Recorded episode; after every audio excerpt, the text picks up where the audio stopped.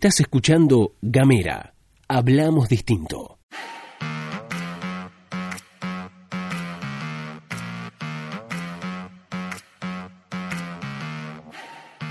Buenos días, buenas tardes, buenas noches. Depende el momento en el que le des play a este mini podcast. Estás escuchando La Pastilla de Gamera, este micro informativo que distribuimos de lunes a viernes 7.30 de la mañana. Mi nombre es Luz Escarpati y como es habitual me acompaña Gastón Lodos. Muy buenos días amigos, muy buenos días amigas, muy buenos días Luz. ¿Cómo andan todos, todas, todos quienes están escuchando? Les cuento, les recuerdo como siempre, como hago todas las semanas, feliz lunes. Antes que nada, lunes 7 de octubre del año 2019 y como todas las semanas les cuento que si querés recibir la pastilla de Gamera podés hacerlo al más 549-2901-502990. Podés mandar un mensaje ahí. También podés escribirnos ahí para dejarnos tus mensajes, tus recomendaciones, tus consideraciones y reflexiones. También podés recibir por ahí, por WhatsApp, por el más 549-2901-502990, todas nuestras actualizaciones, todas las cosas que se van estrenando. Así es, no se pierdan hoy capítulo estreno de Bitácora Gorda, conducido por María Fernanda Rossi. Gran estreno en el día de hoy. Tercer capítulo, ¿verdad? Así es. Bien, muy bien. Además estamos en gamera.com.ar, sí, en nuestras redes sociales, arroba gamera tdf, en todos lados, en Twitter, en Facebook, en Instagram. Muy bien, bueno, ahora si te parece bien, Gastón, vamos a pasar a repasar lo que tiene que ver con la agenda provincial.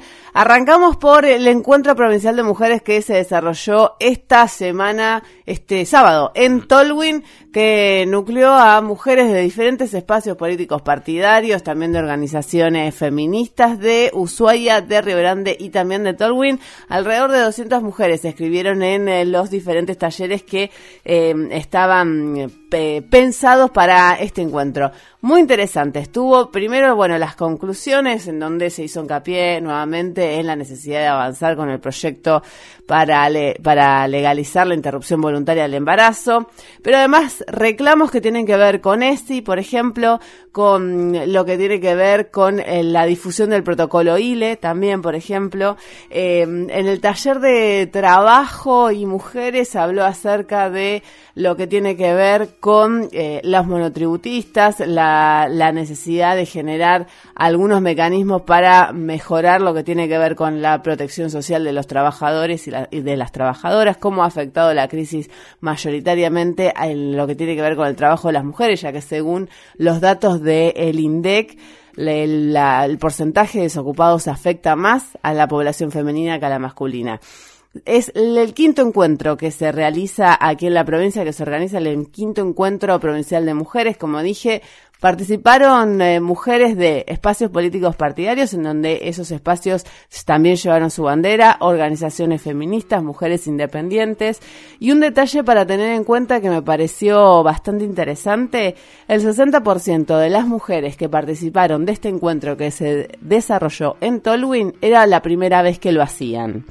Eso me parece interesante eh, por dos cosas, podríamos, se puede hacer dos lecturas. Uno, tiene que ver con que es un contexto eh, muy politizado, entonces los diferentes espacios se van llenando. Y la otra lectura también posible es cómo las, las mujeres se van empoderando y van buscando los espacios para participar y para aportar a la discusión feminista. Esto me parece es uno de los temas centrales de la mañana. Bueno, bien, eh, hubo manifestación también, movilización. Hubo una movilización que se llevó adelante desde la escuela hasta el eh, mirador que rinde homenaje a Nilda Núñez, una mujer asesinada en Tolwynton, donde también se le rindió homenaje a Nilda de, de Tolwyn. Bueno, esto pasó durante el sábado, no lo encontramos en muchos medios de comunicación, por eso nos pareció interesante traerlo a colación. Te cambio de tema rápidamente. Otra de las cosas que forman parte de la agenda tiene que ver con otro hecho del fin de semana y es que finalmente los y las estudiantes de mm, que participaban de la delegación de Tierra del Fuego eh, los Juegos Evita pudieron viajar a participar durante el fin de semana. ¿Qué era lo que había pasado? Recordemos, ponemos en autos. Bueno, los jóvenes y las jóvenes habían difundido una serie de videos a través de las redes sociales bajo el hashtag eh, Deja volar mi sueño, en donde reclamaban a los trabajadores de aerolíneas argentinas que levantaran el paro porque no iban a poder participar de los Juegos Evita. Claro, claro.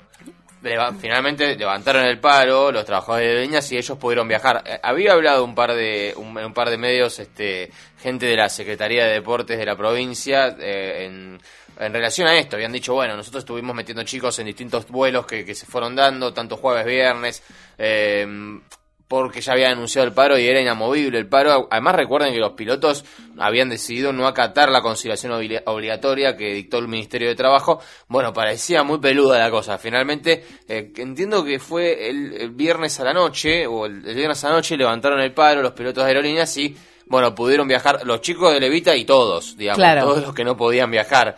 Este, así que bueno, hubo una alegría ahí por parte de los deportistas, estudiantes, este, fueguinos, deportistas am, jóvenes además, adolescentes, Sí. ¿no? Este, que bueno, no, no estaban pudiendo viajar.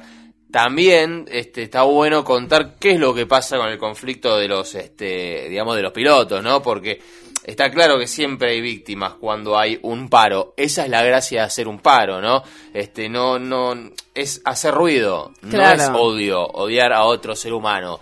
Eh, es simplemente que hay una relación de trabajo que no se está dando de la manera más armónica posible y una de las fuerzas que generalmente es la menos favorecida, que es la fuerza de los trabajadores, uno de los caminos que tienen, a veces el único o el último, para poder ser escuchado por la otra fuerza, que es la fuerza patronal, o el Estado, o quien sea, hace paros, digamos. Claro. Por supuesto que el paro afecta a un montón de gente, porque esa es la finalidad del paro.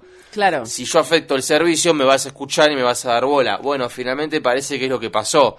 Claro. Este, no es que los pilotos levantaron el paro porque les pintó. No, no, tal cual. Y hay que, hay que decir en relación con la movida que organizaron eh, los pibes que viajaban a la Cevita, que eh, una de las que es, es muy interesante que los chicos comiencen a organizarse para reclamar las cosas. Ahora, también es interesante pensar por qué se le reclama al trabajador y no a la patronal, que es la que está incumpliendo con aquellos trabajadores de aerolíneas argentinas y austral.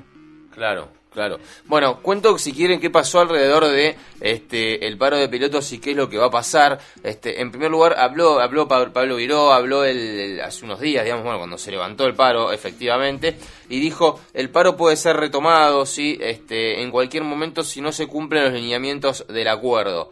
¿Qué es lo que hablaron entonces finalmente? Que se iban a reunir hoy mismo, hoy lunes, tanto APLA, la Asociación de Pilotos de Líneas Aéreas, con, eh, bueno, Iguala, que es la otra, aviadores de líneas aéreas más, lo decía la semana pasada yo, más relacionada a Austral, la primera de Aerolíneas Argentinas, se van a reunir con el Ministerio de Trabajo este, y con directivos de la empresa para negociar las cuestiones salariales, ¿sí?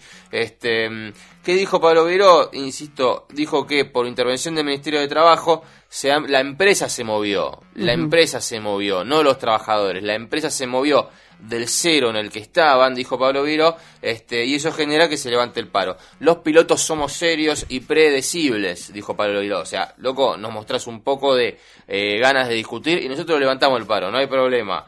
Este, lo que sí, por supuesto, está la amenaza de que si la cosa no avanza, no se mueve, volver a hacer paro el fin de semana que viene, que es fin de semana largo además. Así que Claro. afectaría a muchas más personas. Bueno, esto estamos en pleno conflicto. El conflicto sigue, por supuesto, no se soluciona el conflicto con que hayan levantado una vez el paro.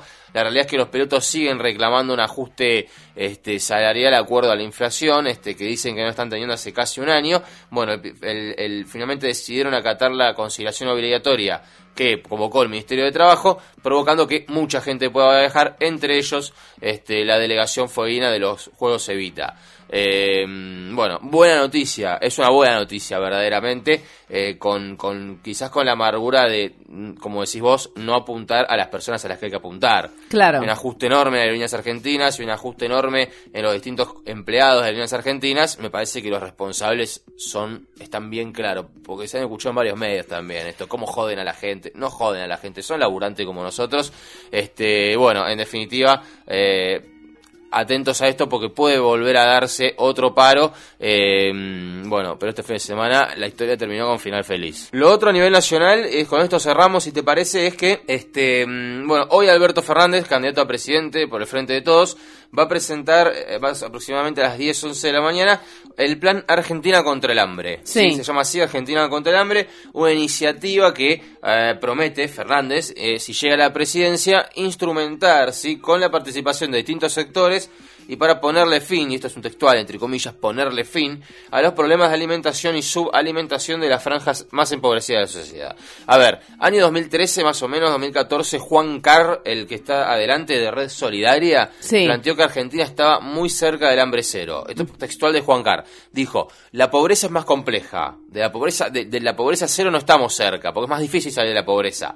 Ahora, año 2013-2014 quedamos, según Juan Carr, según Red Solidaria, cerca del hambre cero. Bueno, eh, con el paso del tiempo, esto, de, esto del hambre cero se fue alejando cada vez más. Bueno, Alberto Fernández viene a plantear un plan de Argentina contra el hambre, que no es pobreza cero, que es prácticamente imposible en cualquier país del mundo, es hambre cero, ni siquiera es hambre cero Alberto Fernández, Argentina contra el hambre, y plantea que se va a dar esta plataforma, un plan que va a, presentar, que va a requerir, según él em, o según su equipo, un amplio consenso para que se comprometa toda la sociedad de sus ámbitos distintos, distintos ámbitos. Bueno, va a juntarse con la participación de este, empresarios, referentes de la opinión pública, plantean acá en, una nota que de la agencia Telam, eh, sindicales, organizaciones religiosas, piqueteras, bueno, distintos sectores que van a estar presentes este, en esta presentación de el Plan Argentina contra el Hambre, que bueno, veremos de qué se trata.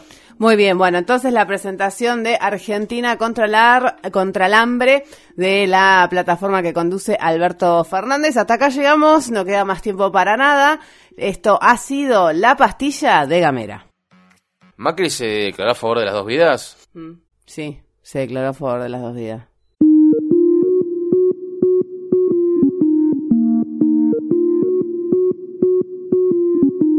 Seguí nuestros contenidos en gamera.com.ar.